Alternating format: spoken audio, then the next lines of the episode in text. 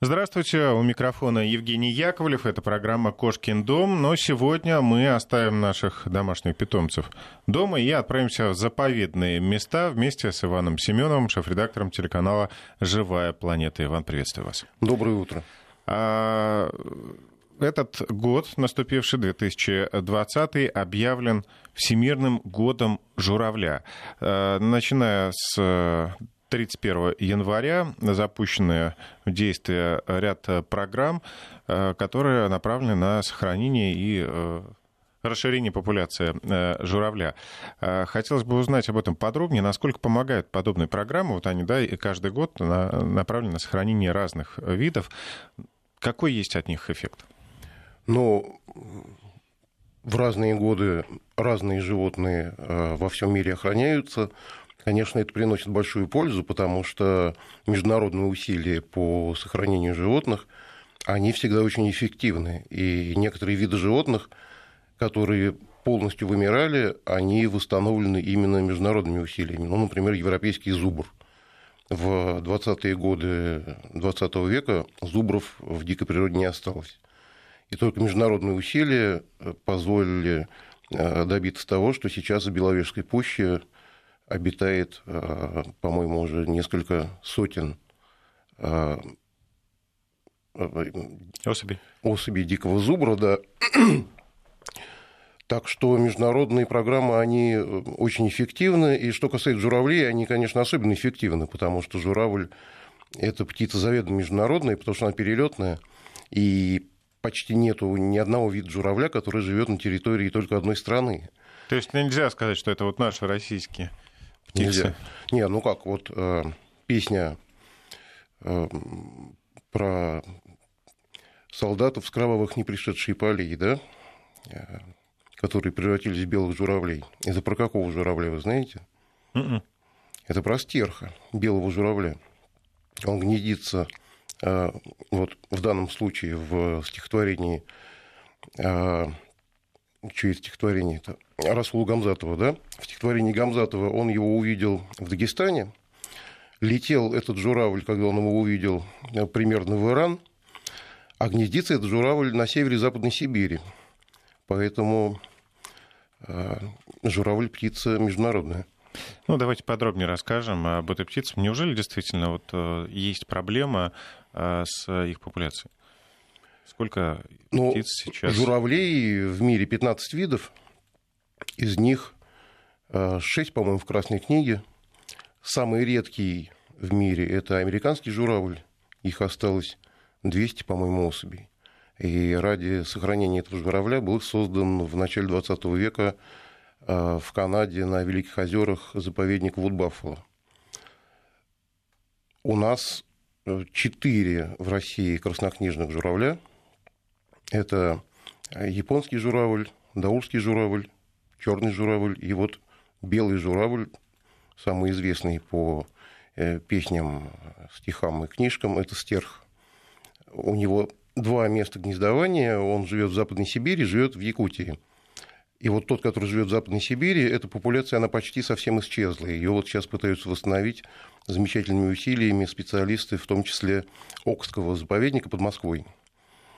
Э, где из яиц в инкубаторе выводят стершат, птенцов, э, воспитывают их в течение весны и начале лета, а к осени на самолетах перевозят в место обитания популяции в Западной Сибири и стараются присоединить к перелетной стае, чтобы они стали дикими журавлями. И это часто хорошо удается. А как это происходит? Ну, как в инкубаторе выводятся птенцы, я думаю, все ну, представляют, ну, да. кто а читал вот... Э, книжку Носова, как там, «Веселая семейка», да? А потом этих птенцов э, начинают воспитывать. Э, журавли птицы довольно внушаемые. И если специалист надевает на себя белый халат и берет в руку нечто напоминающее журавлиный клюв, на пальцы надевает, то стершат воспринимают его родителям – он их выводит гулять на болото, учит их э, кушать э, травку, которую там журавли едят, То учит их охотиться, охотиться на лягушек. И, а потом э, эти специалисты, они учат этих журавлят летать. Вот, Здесь их, подробнее, пожалуйста. Их приемный, их приемный папа либо мама садится на дельтаплан и понемножку улетает. Журавлята беспокоятся, разбегаются и начинают тоже учиться летать. И улетают за дельтапланом. Но потом садятся вместе с дельтапланом обратно на Землю. Так что, когда их перевозят уже в место природного обитания, они уже летающие птицы. И это очень интересная программа. Ну и потом в, войти в стаю для них уже ну, не, не проблема. Ну, никогда не бывает стопроцентного успеха, но многие эти журавлята, они адаптируются становятся дикими журавлями и улетают вместе с перелетной стаей, да, вот в Центральную Азию, на Каспий, э, как журавлиный клин в чужие рубежи. Вот в рамках года журавля какие именно вот мероприятия будут проводиться? Это только просветительская работа или это вот э, вливание в такую инкубаторскую деятельность? Да, вот? Э? Ну, у нас в стране это прежде всего будут э, разнообразные научные, охранные и просветительские мероприятия на Дальнем Востоке, прежде всего в Даурском заповеднике, где обитает несколько редчайших видов журавлей. Японский журавль, даурский журавль, черный журавль. Этот заповедник, он находится на границе трех государств э, России, Монголии, Китая Китай. и Монголии, да.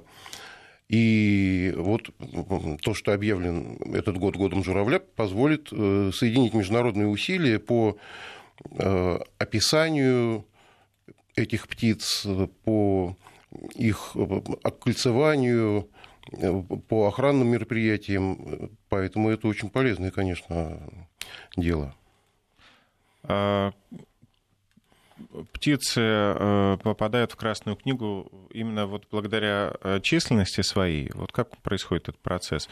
Ну, конечно, любое животное вносится в Красную книгу разного уровня, потому что сокращается его численность. Ну и некоторые животные краснокнижные, они в дикой природе вообще не встречаются, либо вот восстановлены из Э, особей, которые содержались в зоопарках, как произошло с европейским зубром, как произошло с лошадью Проживальского. Вот. А, конечно, это прежде всего численность. А журавли, э, почему происходит сокращение популяции? Ну, журавль, он где живет? На болоте. На болоте. А болото – это то, что человеку не всегда выгодно в хозяйственном отношении. Человек болото осушает – проводит мелиорацию, распахивает, журавлю становится негде гнездиться, потому что журавль, в отличие, допустим, от аиста, он гнездится на земле, рядом со своим болотом. Вот. Э, ну, потом осушение территорий приводит к тому, что они становятся подвержены пожарам, и это тоже очень большая опасность для журавлей, особенно для птенцов, потому что если журавль может взрослый от пожара улететь, то птенец, он не может убежать от пожара, он погибает. Ну и яйца погибают, все там погибает. Иван, а не может ли дойти до того, что такие птицы, например, как журавли, да, особи такие краснокнижные, останутся жить только вот э, действительно в заповедных таких местах? Ну, вы знаете, э, вот что касается американского журавля, которого, насколько я помню, сейчас около 400 особей в мире осталось, то это так и есть. Вот э, он гнездится только в национальном парке Вуд-Баффало, и больше его нигде нет. А, наши журавли, ну, стерх, между прочим, у нас тоже, все гнездования стерха у нас находятся на заповедных территориях в России. Но э, тут одно следует за другим. Просто если есть редчайший какой-то вид, то место его природного обитания люди стараются объявить э, а, так или иначе охраняемой территорией. Конечно, тут, да. А в нашем регионе, в столичном, можно ли где-то встретить какую-то краснокнижную птицу? А, птицу? А, ну, смотрите, красные книги есть разных уровней. Есть международные красные книги. Есть, есть региональные. Есть красная книга России, есть красная книга Москвы. Вот в Красной книге Москвы 16 животных. Э, птиц там нет, там много летучих мышей, э, видов 5, по-моему. Там есть такие интересные виды, наверное, наши слушатели даже и многие не подозревали, что в Москве можно встретить таких животных, как, например, хорь, орешниковая соня, заяц-русак и заяц-беляк.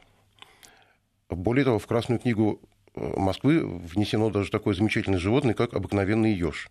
Не потому, что он находится под угрозой исчезновения, а потому что это в Москве редкое и охраняемое животное, и э, вот в Москве ежа нельзя э, ловить и обижать. Ежей вообще лучше, конечно, не ловить и не, не обижать, но вот в Москве это запрещено э, региональным природоохранным законодательством. Ну, а, например, если он оказался где-то вот в, прям городской, на городской территории, можно так ли это его... и есть на городской Нет, территории. я имею в виду, что вот именно там, гру- грубо говоря, асфальт, да, дорога, где ему на... самому угрожает... Э... Не, ну надо помочь ежику, надо его отнести куда-нибудь в парк, а там он уже разберется. Ну, в этом смысле можно, да? А, с ним связаться. А как работают вообще заповедники российские? Как они организуются э, и кто за ними следит? Ну, следит за ними Министерство природы, которому все они подчиняются, заповедники. А вообще заповедники в мире стали организовываться э, именно ввиду необходимости охраны каких-то конкретных видов животных. Первый российский заповедник это было последнее хорошее, что произошло в Российской империи. В самом конце декабря 16 э, года, 1916 года по старому стилю и в январе по новому стилю был создан первый российский заповедник, это Баргудинский заповедник, и создавался он по конкретному совершенно поводу, э, чтобы охранять исчезающего, почти в тот момент исчезнувшего э, Баргудинского соболя, которого выбили почти всего на пушнину. А сейчас Баргудинский соболь вполне себе существует. Охота на него запрещена по-прежнему. Так что нельзя сказать, что э, исчезновение некоторых видов это проблема 21 века. В общем, во, во все Нет, времена. Исчезновение, слушайте, исчезновение видов это прежде всего проблема не 21 века. Исчезновение видов это проблема более ранних веков, когда люди ни о чем таком не думали, и природоохранных законодательств никаких мероприятий не существовало. И есть э, совершенно э, драматично трагические истории исчезновения каких-то видов а, например, стеллер Вакарова. Слышали про такое животное? Mm-mm. М-м. Ну, это такое очень большое морское млекопитающее было, а, дюгонио. Ну, а это родственник ламантинов. Короче uh-huh. говоря, травоядное морское млекопитающее. Она была открыта на Командорских островах в 1741 году, а в 1768 году была съедена русскими моряками последняя стеллерова корова. То есть человечеству хватило 27 лет – чтобы целый, целый вид гигантских, огромных морских млекопитающих, а весили они по 5 тонн, полностью съесть. То же самое произошло на островах около Мадагаскара с птицей Додо, с дронтом. Ну, птицу Додо, наверное, все знают из mm. Льюиса Кэрролла, да? Но вот эта птица существовала, не летающая такая крупная птица, очень смешного вида, такого архаичного, жила себе на островах около Мадагаскара. Но в какой-то момент эти острова стали перевалочной базой для э, судов, направлявшихся в Индию. И этих птиц стали, они были совершенно, как и, кстати, стеллера корова, они были совершенно почти ручные, не боялись человека, потому что никогда человека не видели. Э, и из-за того, что они не летали, можно было подойти просто забить палкой этих дронтов. Причем такое количество, которое тебе нужно. Хочешь одного дронта добыть, добудешь одного. Хочешь 10 дронтов, добудешь 10 дронтов. Ну вот их били, засаливали и, собственно, питались ими моряки. И к концу XVIII века и дронтов тоже не осталось. Вот. А в 20 веке свои, конечно, проблемы появились э, в связи с развитием хозяйств, промышленности и так далее, но зато появились природоохранные законодательства, заповедники, заказники, национальные парки, природоохранные мероприятия, зоопарки стали заниматься сохранением и э, поддержанием исчезающих видов, поэтому сейчас-то, я бы сказал, в каком-то смысле получше, чем было э, в давние века, когда люди про это не думали.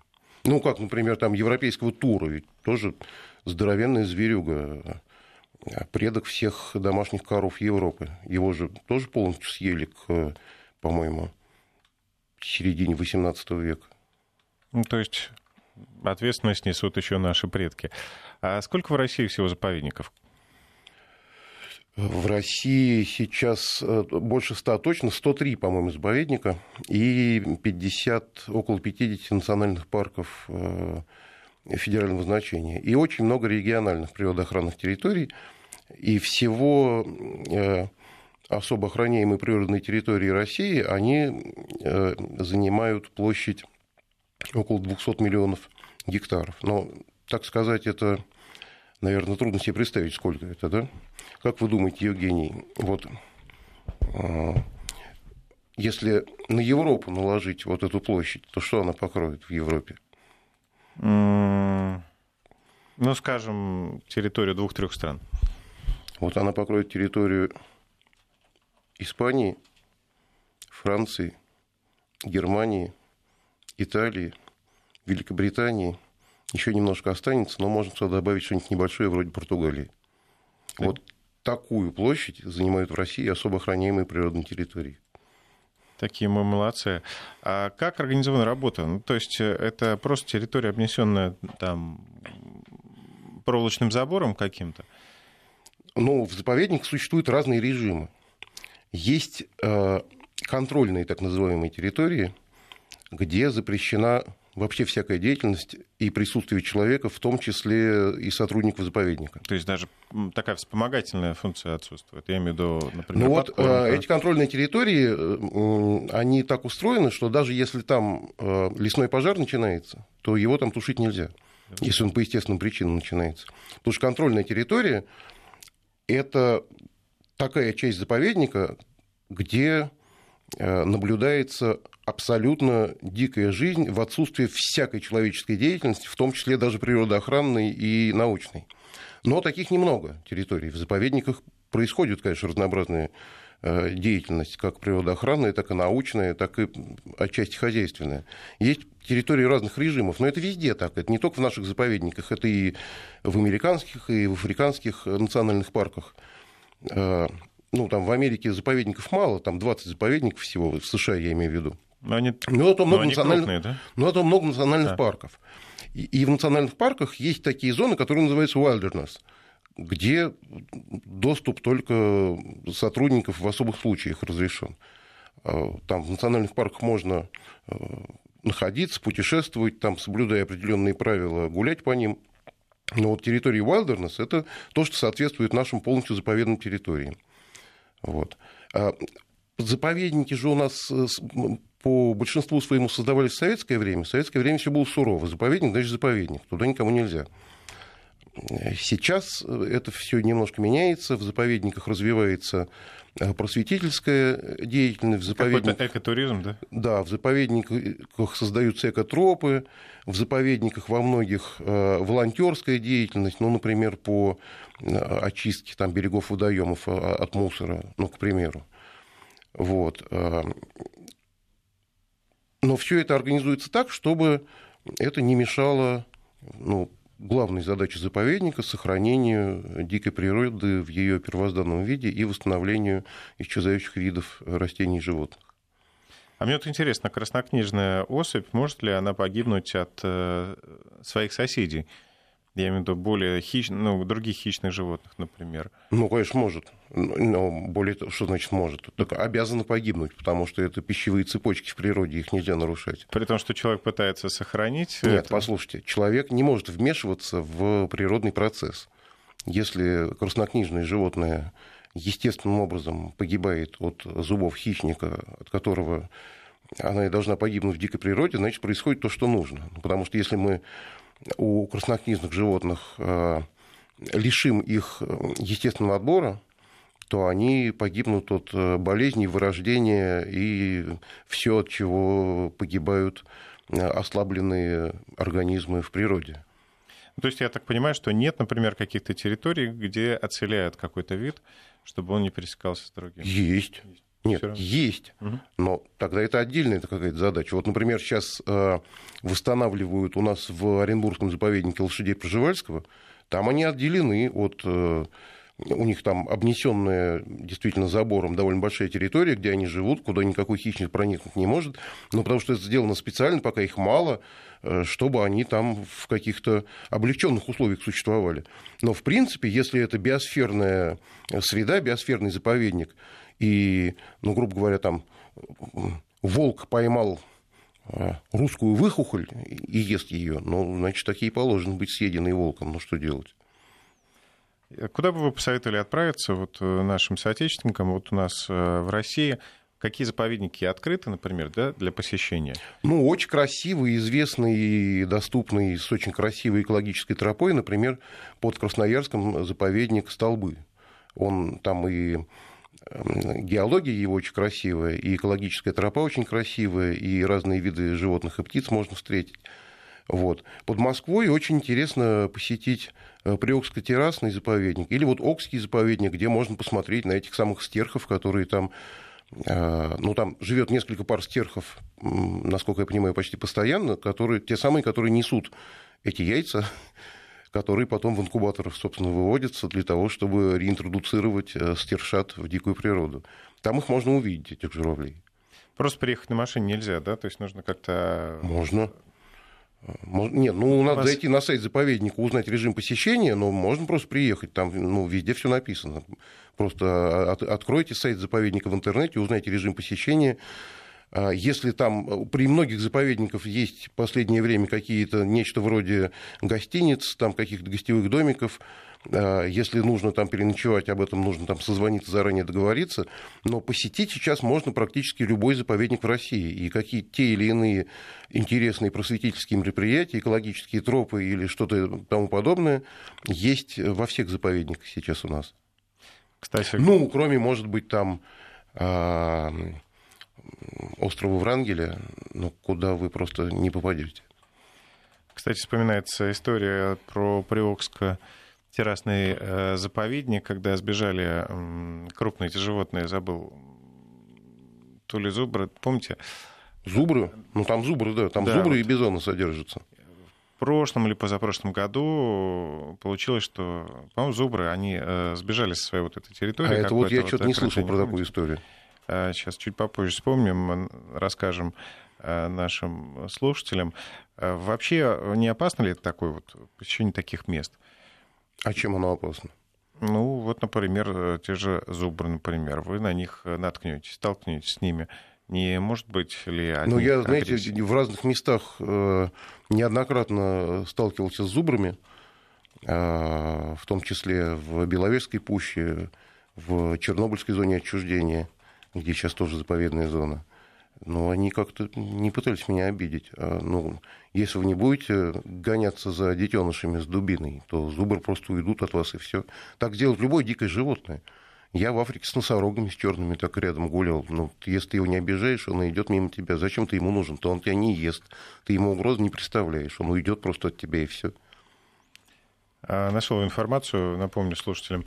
А, это было еще в 2017 году, когда во время сильного урагана в заповеднике а, повалила ограду вольера, и вот несколько животных сбежали, их долгое время пытались загнать. Mm. Ну, им не хотелось совершенно. Они игнорировали полностью какие-то попытки загнать их обратно в вольер.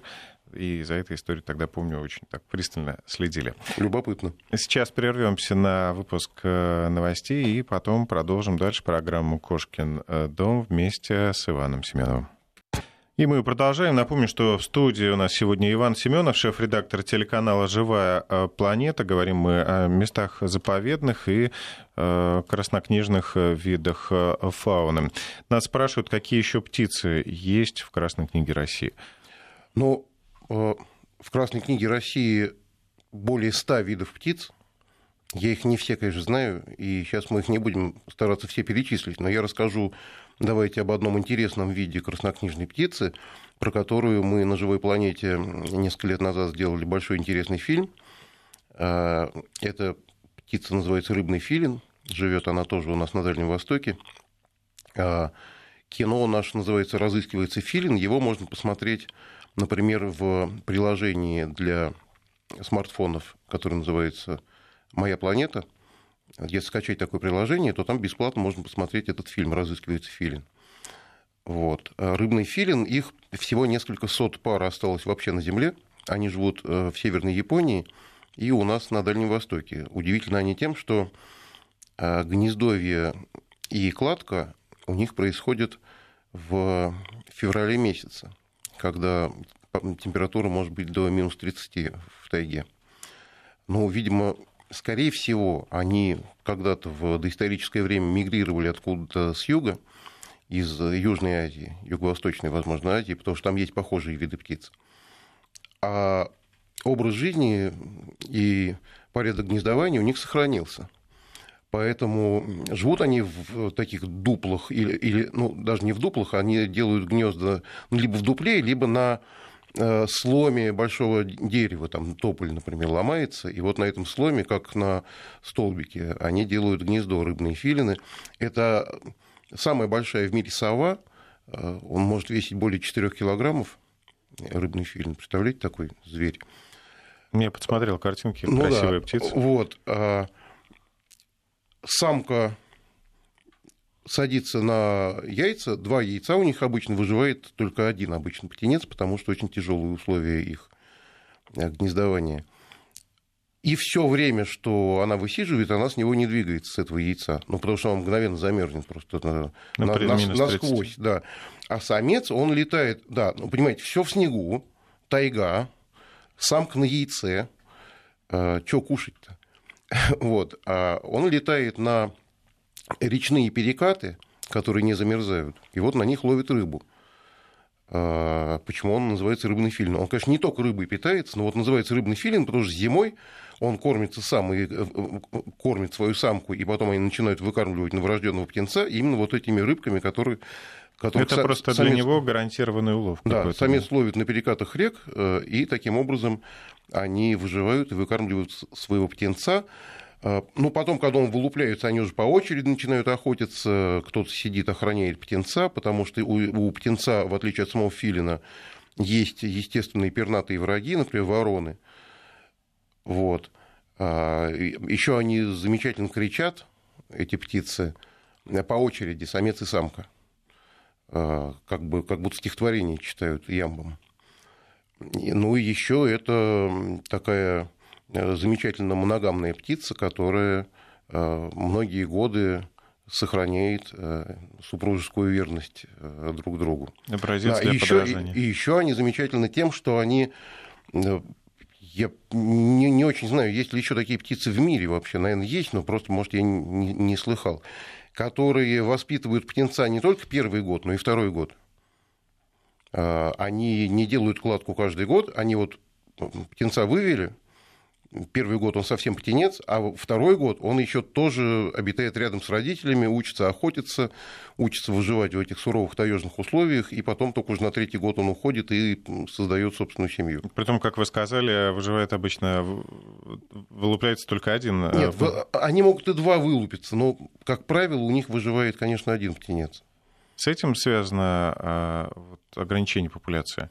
Ограничение популяции, как и большинство ограничений популяции связано с хозяйственной деятельностью человека во всем мире, всегда везде. Знаете, вот я не помню, где-то в Америке, по-моему, есть музей естественной истории, то ли в Чикаго, то ли в Нью-Йорке, где на выходе э, висит зеркало, и под ним э, табличка «Самый опасный хищник на планете Земля».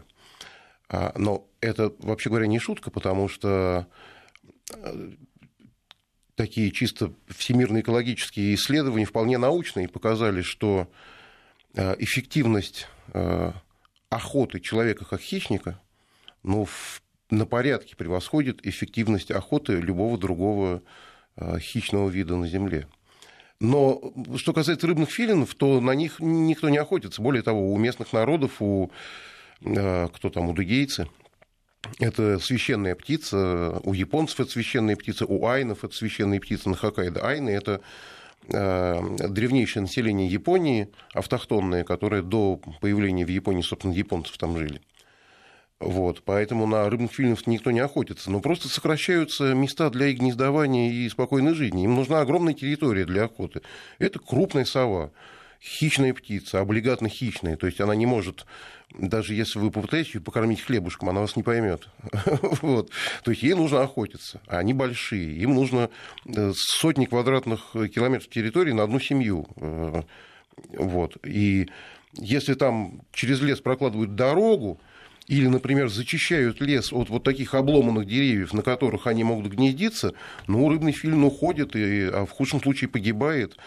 Э, вот поэтому и сокращается популяция.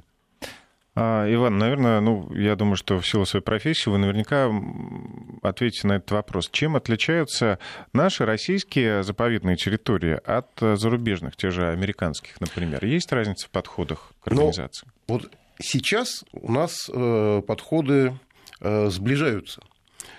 А американские территории, поскольку капитализм, всегда больше в сторону национальных парков э, тяготели. А То давайте, есть, да, вот, кстати, ну, уточним смотрите, разницу. Ну, вот смотрите, вот мы уже про это говорили, да, там может быть абсолютно заповедная зона. Но абсолютно заповедная зона – это странная такая вещь, где я говорю, даже лесной пожар нельзя потушить. Есть заповедник с полностью ограниченной хозяйственной деятельностью. То есть там могут быть только егеря, которые заповедник охраняют, и ученые, которые изучают животных. Да? А, а могут быть территории, где допускается пребывание посторонних. Ну вот, например, где есть экологические тропы, где проводятся экскурсии, где э, какие-то просветительские мероприятия, там какие-то могут быть, э, там какие-то школьные кружки, многие там биологические кружки ездят заниматься в заповеднике, на какие-то территории заповедников, где это разрешено делать. У нас заповедники создавались в большинстве своем в советское время. В советское время все было сурово. Заповедник, значит, заповедник. Все, вот забор, вот охрана, вот ученые, которые этим занимаются, и сюда никто не ходит. А тогда как бы ну, во-первых, меньше беспокоились о просветительской деятельности, но и меньше беспокоились о том, чтобы заповедник себе что-то зарабатывал. А в Америке сразу было ясно, что трудно выжить будет национальным парком, если они не будут как-то себя поддерживать. Поэтому экскурсионные программы, Э, какие-то там гостиничные какие-то комплексы при национальных парках, э, какие-то автосафари, они в большинстве национальных парков Америки эм, происходят. Но и у нас сейчас такое же начинается. Но при этом и в Америке есть в этих национальных парках тоже вот, wilderness, абсолютно заповедные зоны, куда доступ эм, запрещен. Интересная система охраны природы в Южной Африке, в ЮАР, Намибии, Ботсване – там только национальные парки. Там, ну, там есть что-то, что называется заповедными зонами, но э, там преимущественно только национальные парки. По национальным паркам по всем можно ездить, э, но только по проложенным дорогам и только на машине. Если ты, открыл, если ты вне э, кемпинга и вне особых зон, которые там отведены, открыл э, дверь машины и ступил на землю, то тут же приезжает рейнджер, берет с тебя 5000 долларов. Вот, но рейнджер там постоянно курсирует. То есть вот на машинах ты можешь там ездить и смотреть зверей. Звери машину не воспринимают как угрозу, потому что им там ничего не угрожает от машины. Они в них никогда не стрелял, там никто в этих национальных парках и так далее. Поэтому они спокойно совершенно живут своей жизнью, при том, что мимо них ездят люди на машинах. А, но вот выходить нельзя. Но и также просто ввиду того, что ездить можно только по дорогам, там в этих национальных парках Южной Африки есть такие участки, где дорог нет. И таким образом это становится тоже абсолютно заповедной зоной. Ну как бы, хотя она ничем не огорожена, но просто дороги нет, рейнджеры смотрят, чтобы туда никто, там никто не оказывался, ну и так само по себе оказывается, что это заповедная зона. А наш э, парк э, национальный заповедник, да, Лосин... О, национальный парк Лосиный остров. Лосиный остров. Да, оговорился. А Там какие... вот большинство живет всяких интересных московских животных, типа той же орешниковой сони. Туда можно заезжать на машине?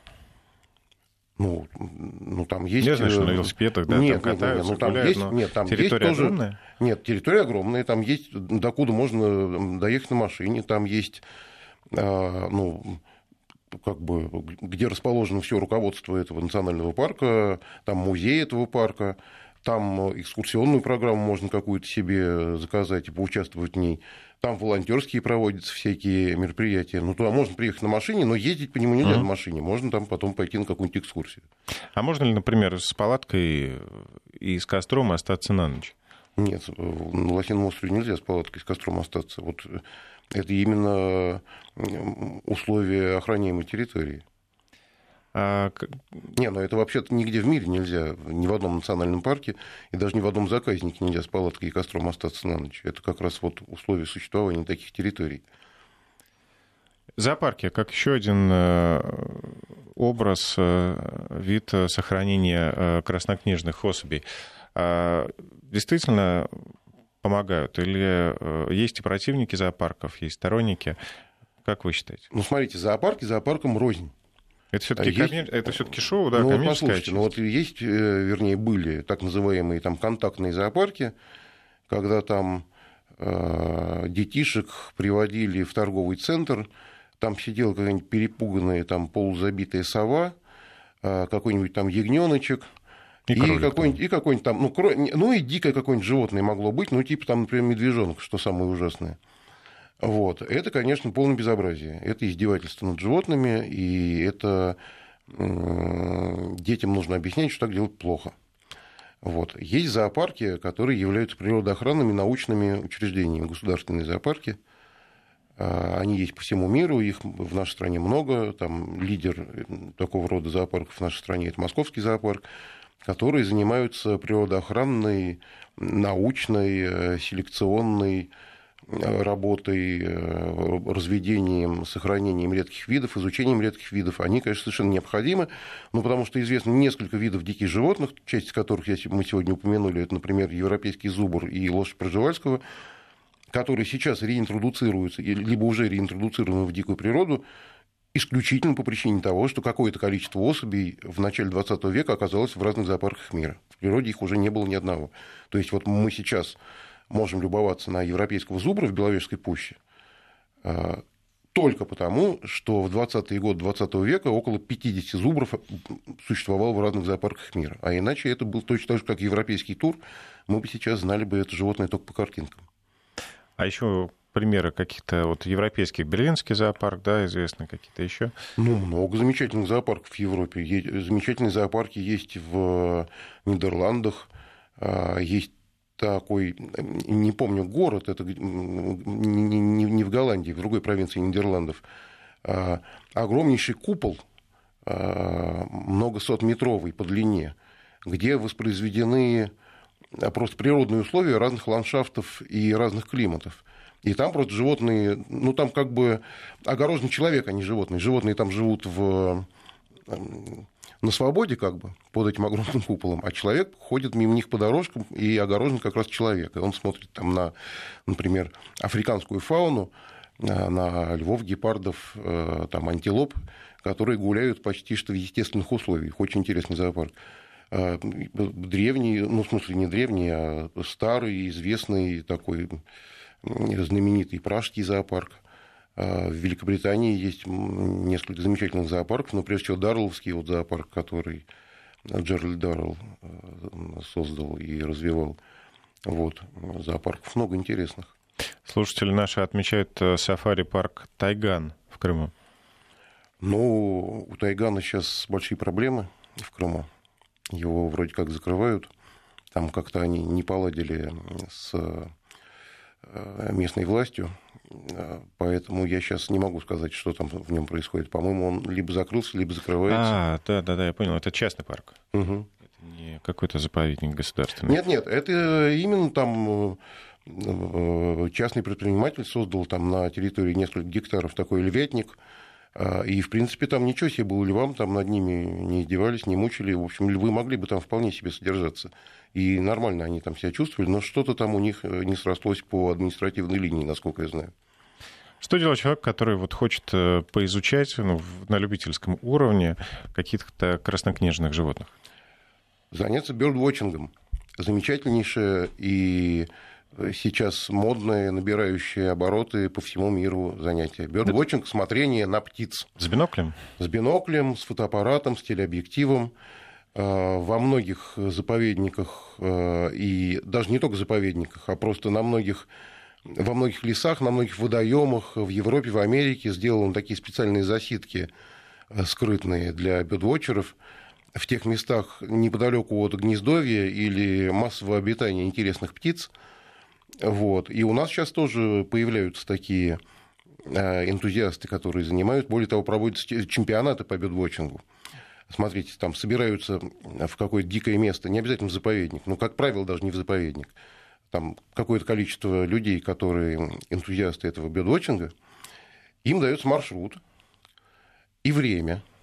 И вот они должны пройти, отмечаясь на контрольных точках по этому маршруту за определенное время, ну, как правило, это с утра до вечера за один день. Ну, бывают двудневные с ночевкой такие бедвотчерские маршруты. и фотографировать птиц.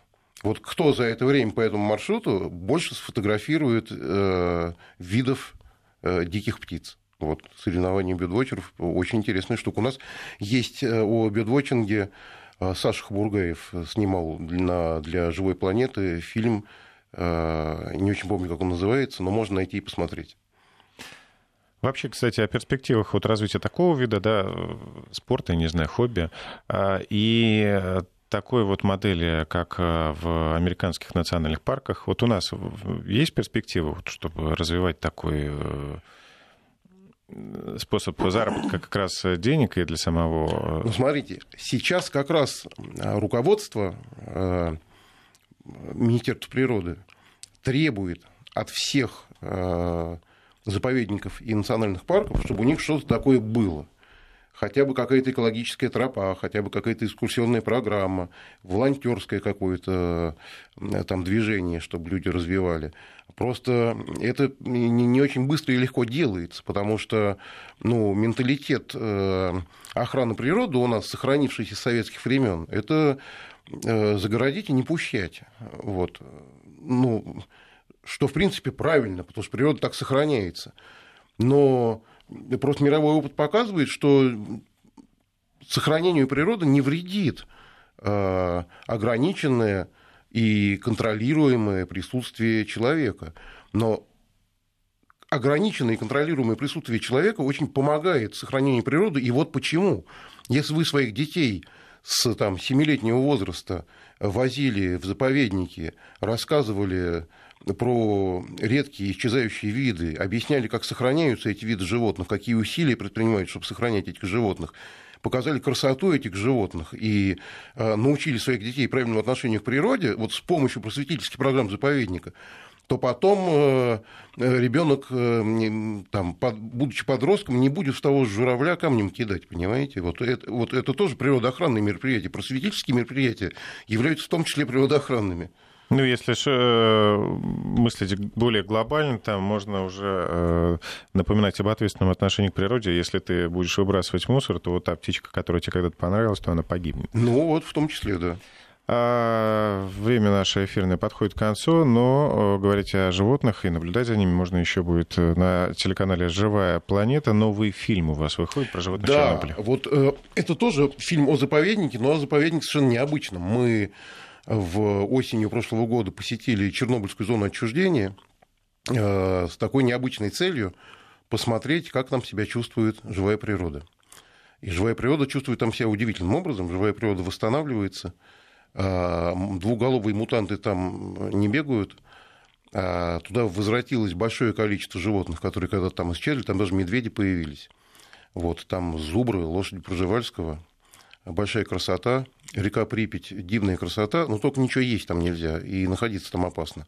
А животные там прекрасно себя чувствуют, и некоторые выводы нашего фильма совершенно парадоксальны. Значит, смотрите, скоро на «Живой планете» выйдут три серии нашего мини-документального сериала «Выжить в Чернобыле», Э, первая серия посвящена воздуху Чернобыля, вторая серия воде Чернобыля и третья серия земле Чернобыля. Ну и все это про живую природу Чернобыльской зоны отчуждения и про замечательных людей, энтузиастов, которые там работают и трудятся, чтобы это все охранять, сохранять и защищать. Ну еще в двух словах, вот э, кого можно встретить э, и почему опасно? Ну, опасно, потому что там в сотни раз превышается естественный радиационный фон. Превышен, ну, конечно. Сильно ну, конечно, 30-километровой зоне, там э, такое так называемое мозаичное загрязнение, которое при этом постоянно мигрирует. Там песчаные почвы, дюны такие много где. И вот ветер подул, э, эти дюны сместились, и у тебя э, загрязнение радиации изменилось. Вот. А есть водоемы, которые э, бесточные такие прудики, которые светят сильнее, чем э, бассейн охладителя четвертого энергоблока, потому что туда в течение 30 лет все стекало и ничего не вытекало.